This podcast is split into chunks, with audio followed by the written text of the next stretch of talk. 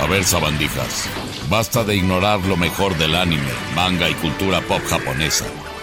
Este es el podcast Okina Kokorotaku con Julio Vélez. Escúchenlo ahora mismo, o si no, los voy a destruir con un Macancosapo.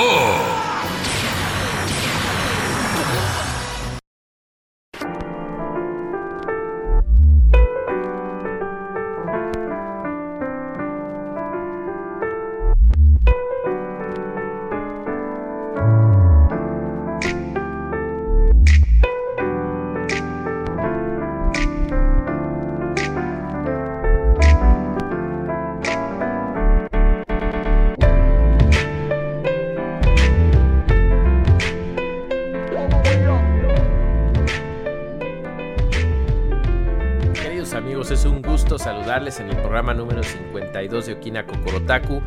Concluyendo la temporada 3, concluyendo 2022 y de frente a nuestra siguiente temporada y más sorpresas, primero Dios en 2023. Yo soy Julio Vélez y es un gusto saludarles. Ya saben que me pueden leer en Twitter, arroba Julio Vélez, también ver mis fotos tarugas en Instagram, igual arroba Julio Vélez, y por supuesto leerme como director editorial de Crunchyroll en español.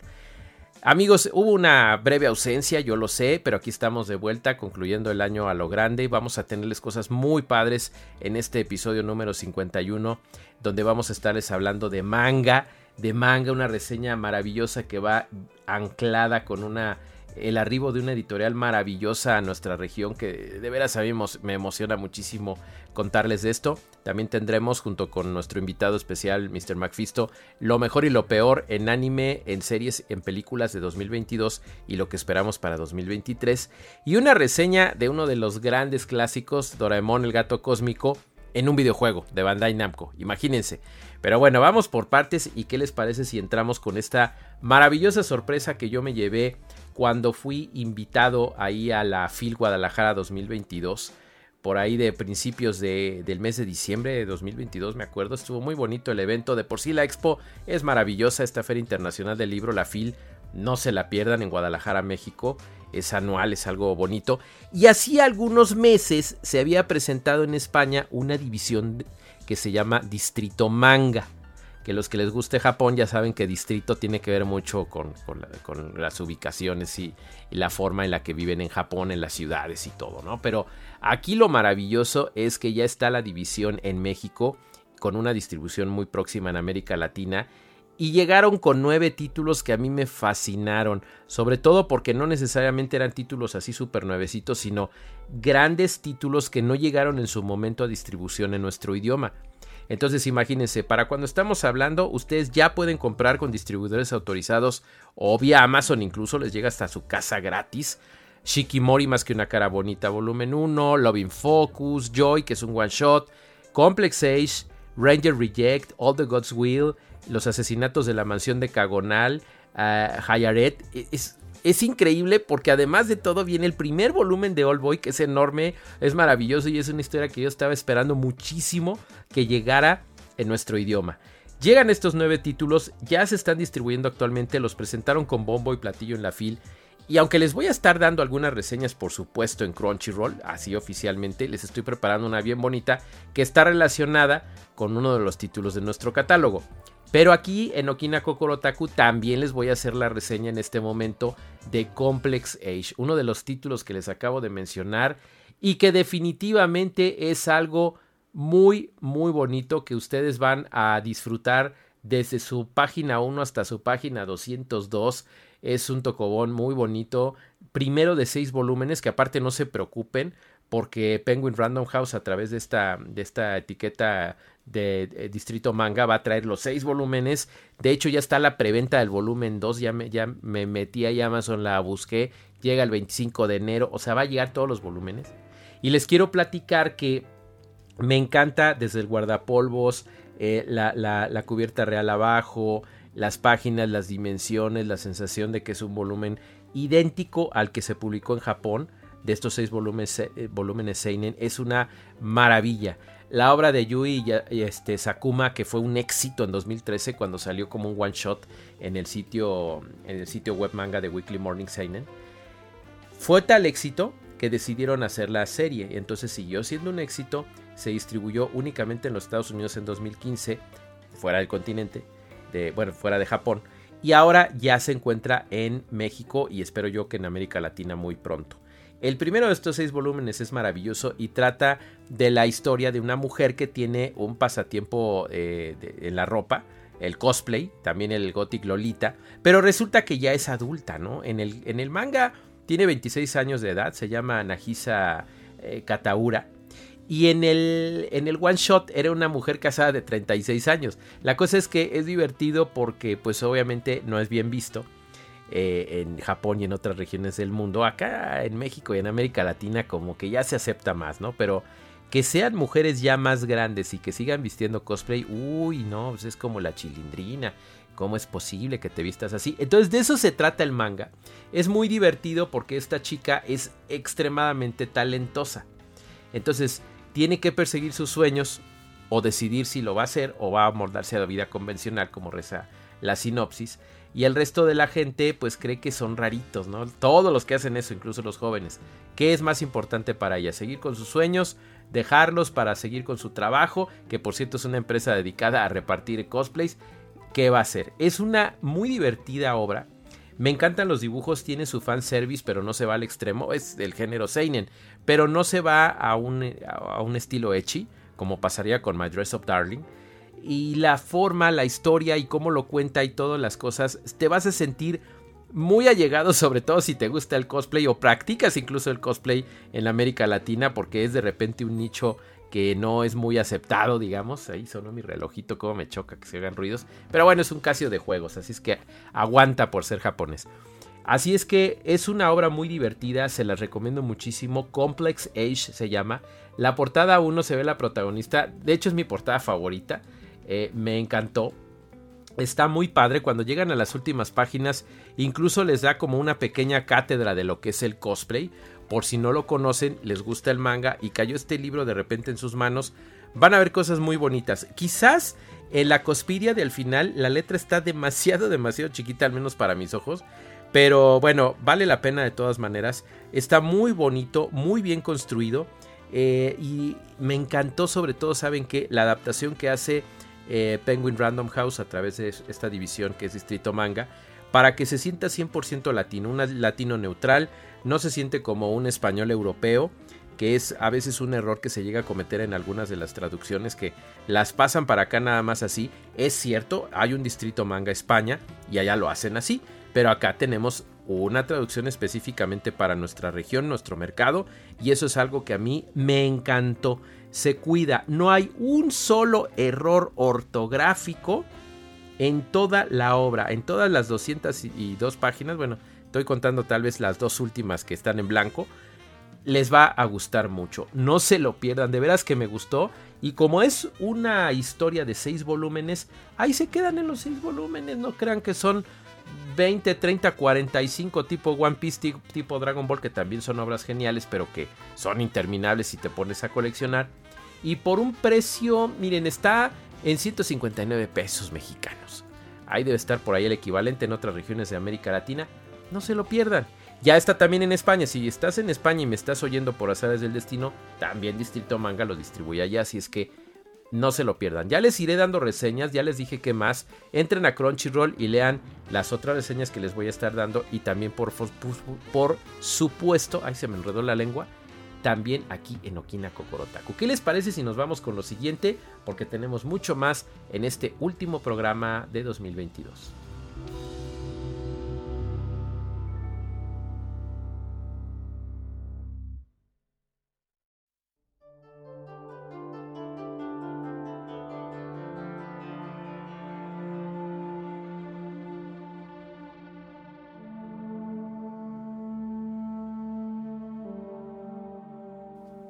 Y bueno, pues tal como sucedió con Jefe Final, nuestro otro podcast, el que está centrado en videojuegos y que también pueden escuchar aquí mismo en Boss Sprout y las 18 plataformas diferentes.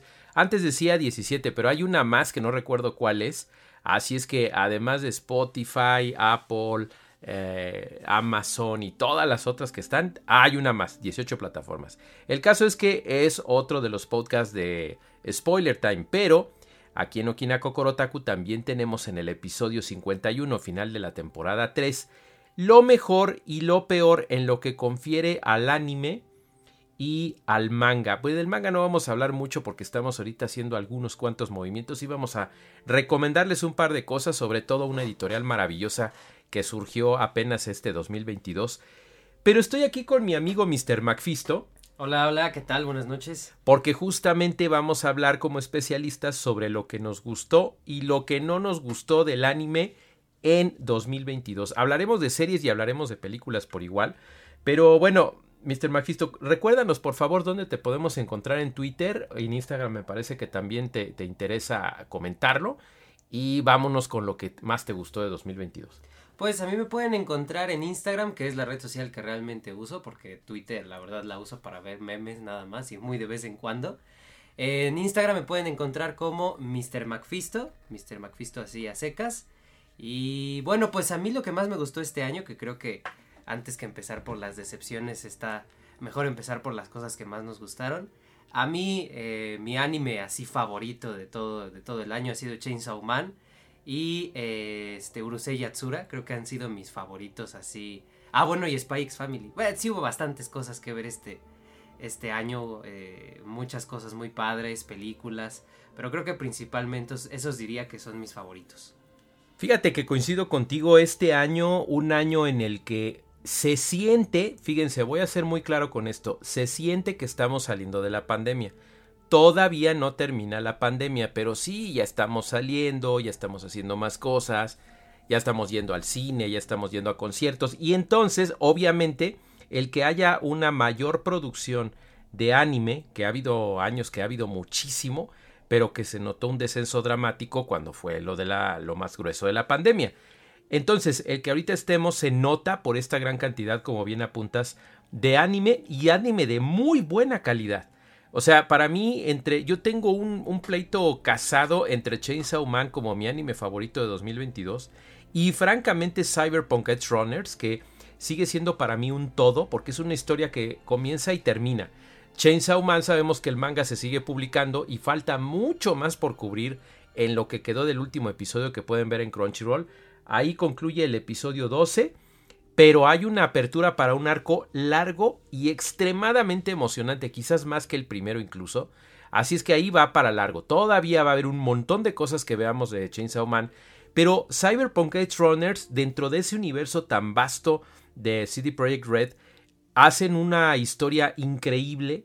Eh, Trigger hace una animación fabulosa. La música de Akira Yamaoka de Silent Hill, que hace una cosa también impresionante, las actuaciones. Vamos, hasta el doblaje en español está increíble. En inglés tienes a Giancarlo Espósito como la voz de uno de los, de los malos. Entonces es una cosa increíble esa serie, que para mí me tiene con sentimientos encontrados, porque si yo hablara de mejores series de 2022, como un, eh, un todo, yo diría que Cyberpunk Edge Runners, pero entonces recuerdo todas esas escenas fabulosas, los open, el opening, los endings de Chainsaw Man y de veras está duro. También Final eh, Spy X Family, por supuesto, también es una de mis favoritas, pero ese anime cubre otras cosas del corazón y de las necesidades familiares que me encantó.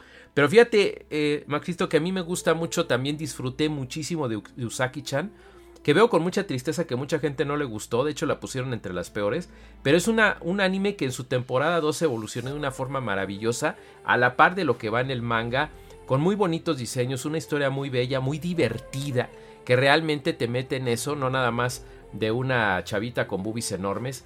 Sí, así las tiene, pero no es el centro de la atención de la historia. Y eso me gustó mucho. Bochi, que para mí es la sorpresa de 2022 porque es un anime que dices, ah, bueno, está bien, otro de chavitas musicales, pero en términos de animación, historia y actuaciones te sorprende de una manera extraordinaria. Ahí está entre mis más eh, ansiados. Lamentablemente no he visto Summertime Rendering, que mucha gente dice que es de lo mejor de 2022, pero a, Latinoamérica no ha llegado oficialmente. Entonces lo vamos a poder ver a partir de enero y ahí sí ya les platicaré, pero va a ser muy raro decir que sea de 2023 porque definitivamente no lo es, pero dicen muchos que es de lo mejor. ¿De qué otras te acuerdas que te hayan gustado mucho en 2022? Uy, bueno, a mí Comisan eh, me gustó bastante. Creo que las dos partes entraron en este año, ¿verdad? Sí, sí, sí. Este, eh, hay nomás con el detallito que no es, todavía no estamos entrando en lo que no nos gustó, pero el terrible doblaje de Netflix. sí, sí, sí. Ok, a mucha gente le gustó, pero la realidad es que lo que hicieron con el doblaje fue una porquería, el querer meter tanta tantas frases este y ya ponerlo en, algún punto incluso grosero. Bueno, eh, no me quiero meter mucho en eso, la realidad es que el trabajo de, de parte de los estudios japoneses fue impecable, la historia, bueno, para los amantes del manga, eh, está perfecta, sobre todo tomando en cuenta que es un manga bastante largo, supieron adaptarlo de una manera muy buena para que no se sintiera lento de repente, entonces eso me gustó bastante. También el recordar la temporada que nos tocó en esta ocasión de Kaguya-sama, que finalmente tuvimos una conclusión entre la historia de los dos personajes principales. Es un poco triste porque aunque va a continuar en 2000, este, 2023 con película y con serie, eh, va a estar un poquito ya diferente. Digo, para los que leen el manga saben de lo que estoy hablando. Y los que no, pues sí va a seguir estando bueno, solamente que ya no va a ser lo que lo que, lo que nos gustaba de esta primera, de las primeras partes que vimos hasta este momento. Correcto, estoy totalmente de acuerdo contigo y es que hay cosas muy interesantes que hay una enorme cantidad de, de anime, como bien apuntaste al principio, que incluso ya no alcanzamos a ver. Pero siento yo que de lo mejor que vimos sí estuvo dentro. Yo estoy por recetarme de manera plena Star Ocean, perdón, Jojo Star Ocean, Jojo, eh, Jojo Bizarre Adventure donde ya está centrado en una chica, en una de las descendientes de la familia Yoyo. Entonces, eso va a estar muy interesante. Eh, fue de las cosas más relevantes que lo ofreció Netflix. Netflix también tuvo cosas maravillosas como Gudetama, que cierra el año de una manera extraordinariamente divertida. Incluso el, lo que llamo yo el anime que no es anime, esta serie de Brown and Friends, que son los stickers, fíjense qué interesante, son los stickers que son los stickers más vendidos y los más representativos de Line. Line, que es un sistema de mensajería prioritariamente japonés, que los japoneses aman, así como nosotros amamos el WhatsApp en Occidente, ellos aman el Line. Y sus stickers número uno son Brown and Friends. Sale la serie Netflix, más episodios que los de Rilakuma, temporada 2, que eh, quiero decirles que se me parte el corazón porque yo amo a Rilakuma, lo amo en demasía y sufrí demasiado porque la temporada 2 está muy pobre en términos de animación de stop motion. El primero fue maravilloso, pero en un año donde estrenas Pinocho, pones a un Rilakuma donde está en un parque de diversiones y los personajes están paraditos, los de fondo, y no se mueven. Para mí me deprimió eso y en contraste llega el 29 de diciembre a dejarnos a todos con la boca abierta eh, Brown and Friends, que es una serie para Nick Jr., o sea, es para niños chiquitos. Pero me estaba yo divirtiendo como enano porque el mugroso oso es muy divertido me gustó mucho, pero el estudio es californiano. ¿Qué cosas? El estudio es californiano y Brown es coreano. Entonces, otra de las sorpresas para mí de Netflix. Netflix hizo muchas cosas padres. Yo hubiera preferido que Crunchyroll se hubiera quedado con Comisan. Se lo quedó Netflix. Estuvo bien. Estuvo bien en el sentido de que ya sabemos que está ahí, ya sabemos que está en la plataforma. Estuvo mal en que Netflix solo promociona lo que se le hincha la gana. Y fue uno de los mejores animes del año y no lo promoció nada. Y yo te voy a decir, lo que dices, eh, tienes totalmente la razón. Este director que pusieron, Luis Leonardo, que es un chico muy talentoso, pero también muy engreído, que se toma libertades terribles que creo yo que dañaron más que beneficiar eh, el doblaje de, de Comisan. Pero sí tengo que alabar algo. Los actores de doblaje que hicieron eso, lo hicieron increíblemente Ah, bien. Lo malo es aquí el director, que aparte tuvo la vara alta con la traducción y la adaptación, hizo una basura. Lo único que hizo bien el tipo fue no este regresarle la identidad a este personaje clave, que no les diré para no darles spoilers, donde cuando habían hecho el subtitulaje arruinaron y lo pusieron como un personaje de sexualidad ambigua. Y eh, tanto en el manga como en el anime original no es de sexualidad ambigua. Eso fue lo único que hizo bueno este tipo. Todo lo demás lo echó a perder. Pero bueno, vamos a ver qué es lo que nos ofrece ya el año que entra. Pero de películas, ¿qué te gustó más? Uy, pues creo que principalmente Evangelion. Sí, claro. Eh, tuvimos la oportunidad de verla en el cine, que fue una cosa increíble. Eh, One Piece que me sorprendió porque no soy fan de la franquicia, Bueno, no que no sea fan, simplemente que no tengo el tiempo de aventarme más de mil episodios, pero la película está tan bien hecha que no tienes que haber visto todo para entenderla. Y bueno, definitivamente Dragon Ball, que me sorprendió con su animación, me rompió la boca viendo lo maravilloso que puede ser el CGI en el anime. Lástima que no todos los estudios lo hagan así de bien. Sí. Pero bueno, creo que esas fueron mis principales favoritas. Sí, definitivo. A mí me encantó eh, que en Latinoamérica, si nos están escuchando en Latinoamérica, que les agradecemos mucho que lo hagan. Saben que aquí fue un fenómeno. El doblaje en España también fue muy bueno. Para mis amigos en España, sobre todo los que me siguen eh, ahí por leer Crunchyroll en español. Eh, fue maravilloso, fue muy emotivo. También hicieron un gran evento. Pero en Latinoamérica fue la explosión porque se sustituye a la voz de Gohan adulto después de que el actor original o el actor mexicano que originalmente dobló a Gohan fue asesinado hace un par de años. Entonces llega otro actor y se convierte en un fenómeno absoluto y total. Gran aceptación, Crunchyroll la distribuyó por acá en la región y fue algo maravilloso. Creo que de entre estas películas tan, porque a mí One Piece me encantó, One Piece Red fue fabulosa. Evangelion 4, eh, el, final es emotivo, es grandioso, es maravilloso. En IMAX, que hice un esfuerzo enorme para tenerla aquí en IMAX, fue genial. La pueden ver ahora mismo en Prime Video y, es una verdadera película maravillosa. Pero Dragon Ball Super Super Hero fue ese fenómeno de traer de vuelta a la gente al cine, porque fue exactamente cuando dijeron, ya podemos ir al cine de nuevo. Se dejó ir la gente y fue una barbaridad. Se nos viene muy pronto en algunos meses y bueno, ya me voy a saltar. Antes de irme a lo que esperamos de 2023, que es breve, ¿qué fue lo que no te gustó aparte de lo que comentaste ya del doblaje? Lo que dices tú que esto fue una porquería, a mí no me gusta y aunque haya sido una adaptación a lo mejor ni siquiera de anime, sino de anime a live action. Uy, bueno, pues sí que hubo cosas que no me gustaron. Eh, bueno, a mí en lo personal odié la adaptación de Cowboy Bebop al, al, este, al live action. Ah, la de Netflix, ¿verdad? Eh, sí, bueno, la verdad es que tuvo cosas muy acertadas, muy padres. Eh, ver muchas cosas en, live action fueron increíbles.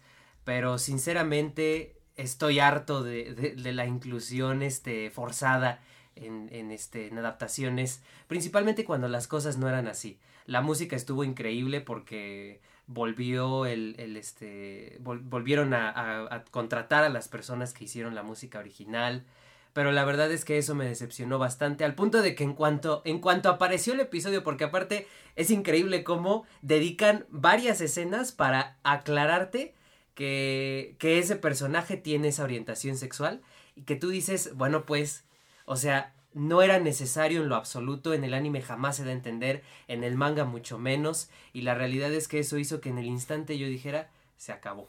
no voy a ver esta serie y, la dejé de ver por completo, no, no, no me pareció... Y, la verdad es que Netflix ya, ya le gustó y ya lo está haciendo con todo. sí, ¿no? Y se aproxima a One Piece con los mismos productores. Yo tengo mucho miedo porque fíjate que a mí sí me agradó la adaptación.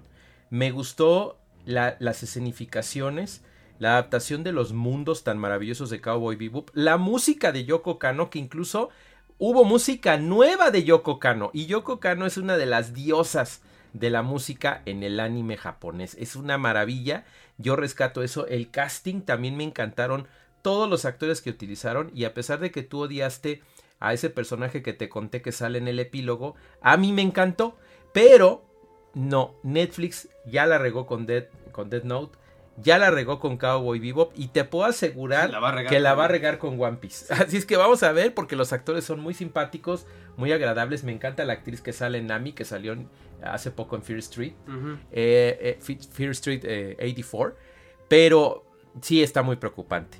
Yo odié, por ejemplo, odié y lo odié porque la directora es una maravilla, pero Goodbye Don't Bliss a mí me, híjole, me hizo sentir muy mal. No sé ni cómo la acabamos de ver. No tiene ni pies ni cabeza la película. Estuvo en el cine, Konichiwa la llevó y son maravillosas.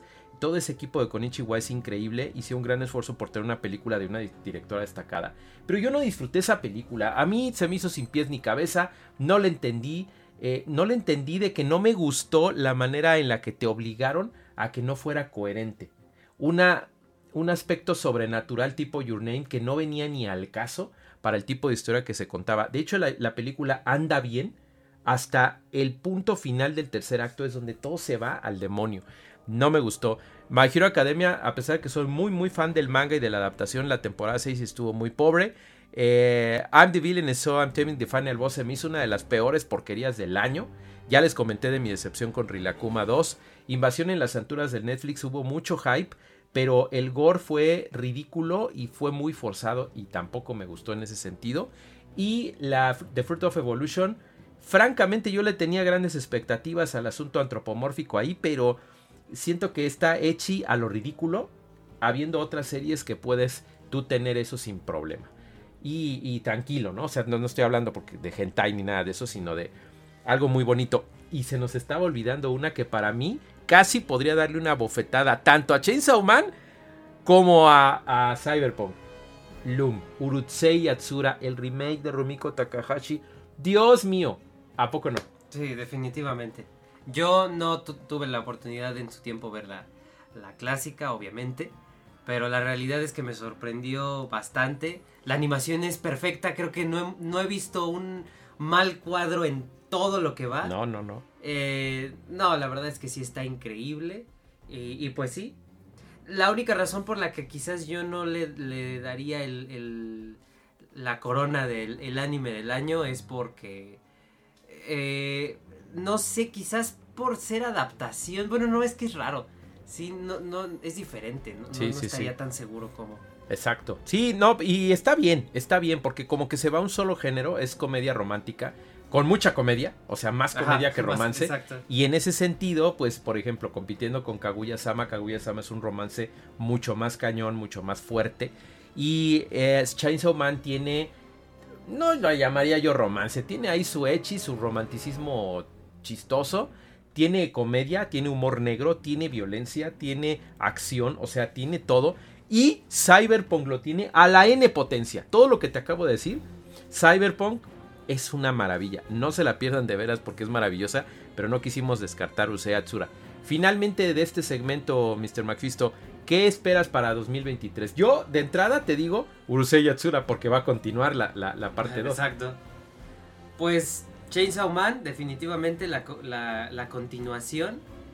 Eh, también, pues me interesaría bastante continuar con, la historia de Comisan, que ahí sí no me acuerdo si, si han confirmado algo, si, si van a continuar. Sí van a continuar, pero no hay nada concreto.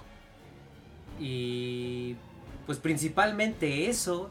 Te diría que la, continuación de Attack on Titan, se me olvidó mencionar eso en mis ah, sí, porque la realidad es que de por sí la animación que está haciendo Mapa de, este, de Attack on Titan ha sido malísima desde un principio, súper criticada y con razón porque lo han hecho muy mal. Y la verdad es que extender más el final, ya sabemos todos, ya, bueno, los que leen el manga ya tuvieron la oportunidad de leer el manga, este, el final que le dio el autor, que todos lo odiamos, creo que muy pocas personas les gustó. Entonces, la verdad es que creo que extendieron más el final del anime porque quieren arreglarlo. Ojalá. Pero igual no estoy tan seguro porque el estudio va a ser el mismo. Y a final de cuentas el autor le gustaba su final. Entonces seguramente va a ser algo igual o lo va a ser peor. Entonces... Pero qué, qué ironía que Mapa es el estudio detrás de Chainsaw Man. Exactamente. y Chainsaw Man es simplemente perfecto. Exactamente. No tiene un solo defecto y todos los animales que están diciendo que la rehagan. Ay, Dios mío, yo voto, pero porque destruyan esa, esa propuesta. Pero bueno, yo, ¿sabes qué espero? Y espero en salas de cine con mucha emoción. Slam Dunk, que va a llegar a, Latinoamérica y me emociona mucho decirlo. La película de, de Quintuplets, eh, las quintillizas, que yo estoy súper emocionado porque soy súper fan de las quintillizas y además la vamos a traer en Crunchyroll. O sea, Crunchyroll la va a traer y eso es una verdadera maravilla que a mí me tiene muy emocionado.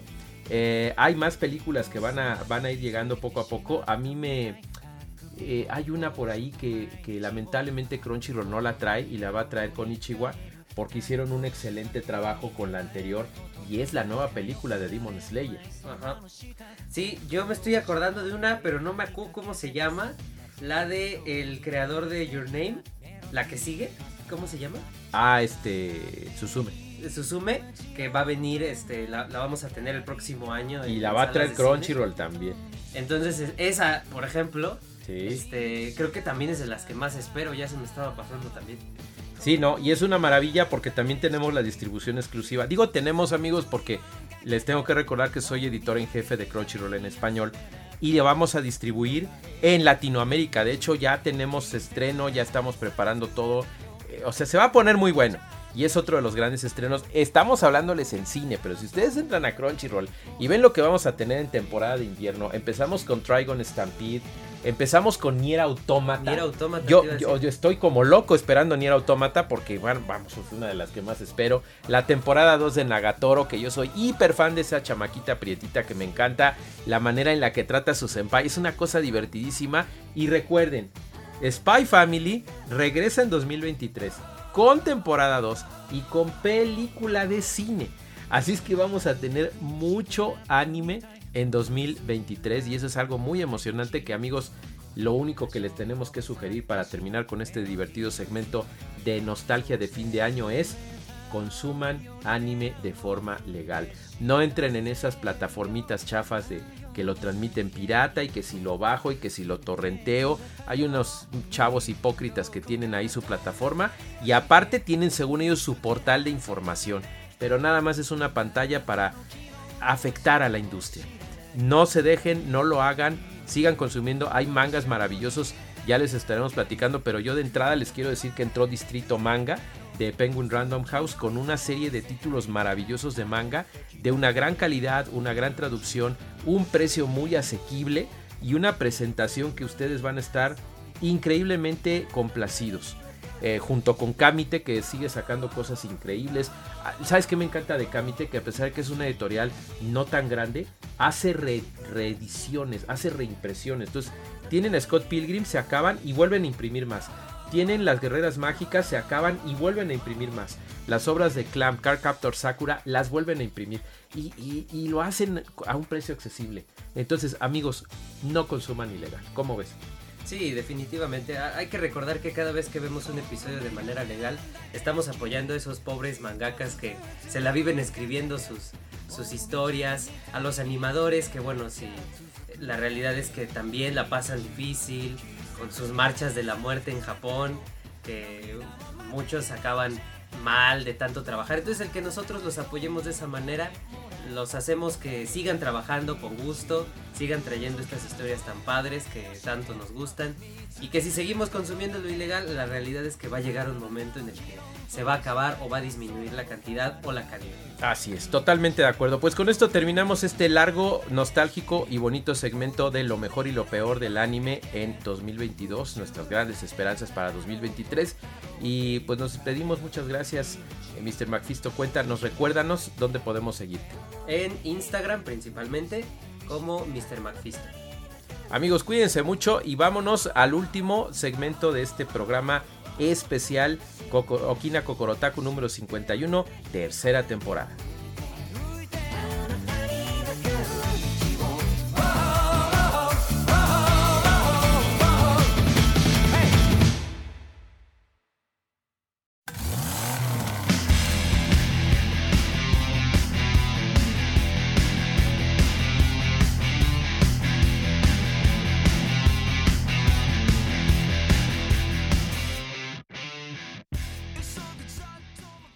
Bueno, suelo decir por último, pero no menos importante, y aquí aplica de una manera emblemática, porque el hablar de este juego, de una de las franquicias de anime y de manga más conocidas a nivel mundial y más a más en Japón, creadas por el grandioso Fushiko F. Fujio, es algo increíble porque aparte el que participe una de las creadoras de o distribuidoras de videojuegos más importantes de Japón es una alianza importante. Y es que en 2019, cuando tuvimos en nuestras manos Doraemon Story of Seasons, nos dimos cuenta de que era algo mucho más que un crossover, porque pues estás metiendo un género de simulación de granja muy famoso, muy popular, eh, que viene de, de, una escuela muy importante de desarrollo de videojuegos y que ahora lo tienes combinado con el gato cósmico con Doraemon, pues es algo que eh, eh, vale la pena y que, ¿saben qué es lo más chistoso? Que llega a Occidente por primera vez uno de los muchos videojuegos que han salido de Doraemon. Finalmente llega, pero en este tipo crossover. Resulta que tiene muchísimo éxito y Bandai Namco dice, ¿saben qué? Vamos a sacar también la segunda parte, porque si tuvo tanto éxito en Japón, pero más éxito aún en Occidente, tiene que salir la 2. Y de lo que les vamos a hablar es de Doraemon Story of Seasons, Friends of the Great Kingdom, que es una secuela a aquel juego de 2019 que llega en 2022 y que está disponible, fíjense, ya no nada más en Play 4 y Switch, sino en Switch, PC y PlayStation 5, donde a pesar de que no hay grandes alardes, eh, la, respuesta áptica del DualSense o el gran sonido 3D, pues sí se ve y se juega muy bonito y finalmente tienes la oportunidad, para quienes conocen la, la saga Story of Seasons, pues no es un juego para dos jugadores, pero tiene un modo sofá en donde si eres fan de Harvest Moon y a la hora Story of Seasons, te va a gustar tener a dos personajes interactuando o sea, puedes tener a Novita y a Doraemon ahí haciendo cosas y es muy divertido porque te la pasas en la granja y que vayan saliendo cositas, llegan a otro planeta donde son puras granjas y se meten ahí en broncas, llega Novita también con Shizuka, Gigante, Suneo, es pura diversión, sobre todo si eres fan de la franquicia, vas a ver muchas referencias muy divertidas y además todos los artilugios y los inventos locos del gato cósmico ahí están. Está el, el, gorrocóptero, está la máquina del tiempo. Hay varias cosas, no se las voy a quemar, pero está muy divertido. Y fusionado también para los fans de Harvest Moon. Es algo maravilloso. Potencial juego de 2019, no crean que es el mismo, pasan cosas diferentes. Incluso Bandai Namco estuvo escuchando a los fans para ver, bueno, vamos a ver qué le metemos, qué le sacamos para que sea un juego que sea más equilibrado, que les guste más, que sea más familiar. Entonces, no te puedes casar porque son los personajes de Doraemon y son niños. Eso déjaselo a Quédate conmigo Doraemon, que está muy buenas esas películas, ya les hablamos en otros episodios de estas maravillas. Pero aquí estamos hablando de un videojuego, entonces tienes que cuidar la franquicia. No va a haber bodas, no va a haber cositas así, pero sí puedes estar cuidando tu granja, hacer relaciones con la población, estar en las festividades, tratar de que Doraemon y sus amigos y Novita regresen a su planeta porque están ahí como atrapados.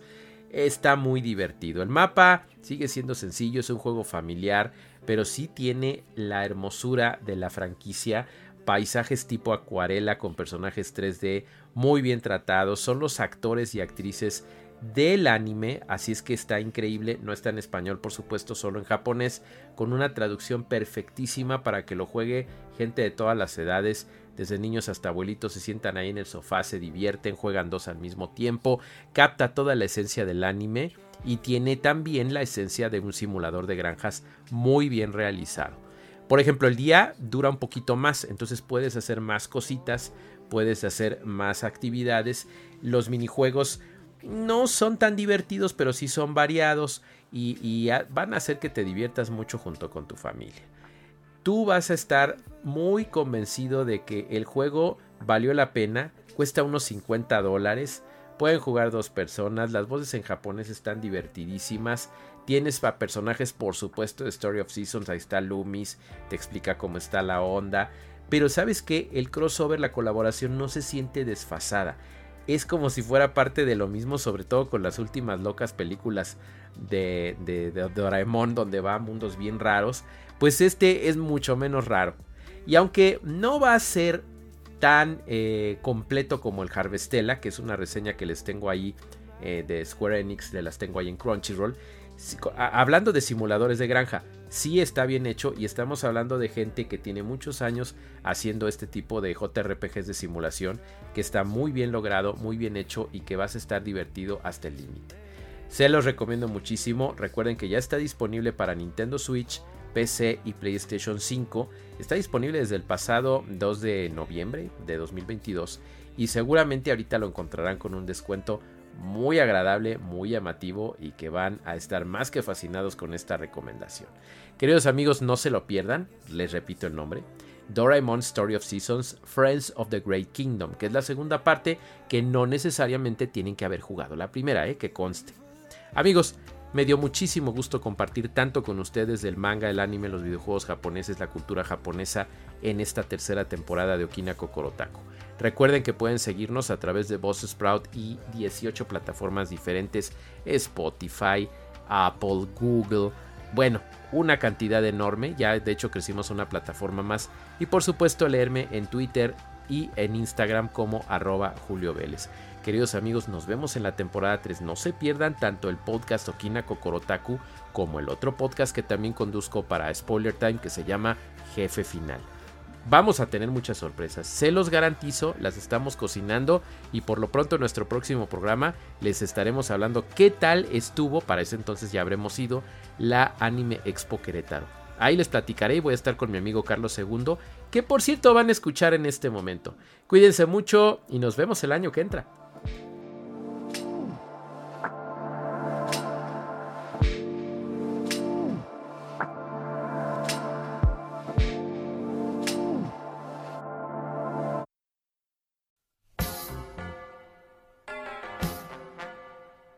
Entonces, ¿qué es Abandijas? Esto fue Okina Kokorotaku. Ahora están enterados sobre lo mejor y lo más nuevo del anime y el manga. No olviden suscribirse y escuchar el siguiente programa, ¿oyeron? Porque si no lo escuchan, voy a destruirlos con un Sapo.